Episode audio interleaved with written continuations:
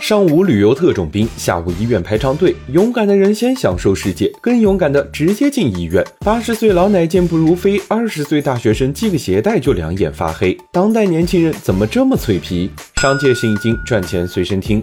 刷个视频，笑着笑着鼻动脉笑裂；打个游戏，打着打着肺给气炸；做个晚饭，做着做着成二级烧伤。当代年轻人如此脆皮，也催生出了一些新市场。早上八段锦，晚上长寿宫，更适合中国宝宝体质的帕梅拉成了不少人的心头好。一个动作一错的视频，能在小某书、某音上成为爆款。花几块钱纠正一下动作，跟着每日打卡，让知识付费有了新变体。除此之外，能缓解肌肉酸痛的刮痧仪，能去除全身湿气的艾灸究仪，也正以养生之道收割年轻人。曾经嗤之以鼻的养生仪器，因为脆皮，让不少人产生了新看法，甚至品牌也开始找寻年轻代言人，让调性显得更加年轻。更不用说药补不如食补的中药饮品了，药食同源，滋补养生，就连酸梅汤都要和药店配的。生活节奏越来越快，但想改善健康却只能慢慢来。有些东西看似养生，其实也不乏是智商税。好好作息，增强体质，才能增加血条，不是？最后一问，今年的你体检了吗？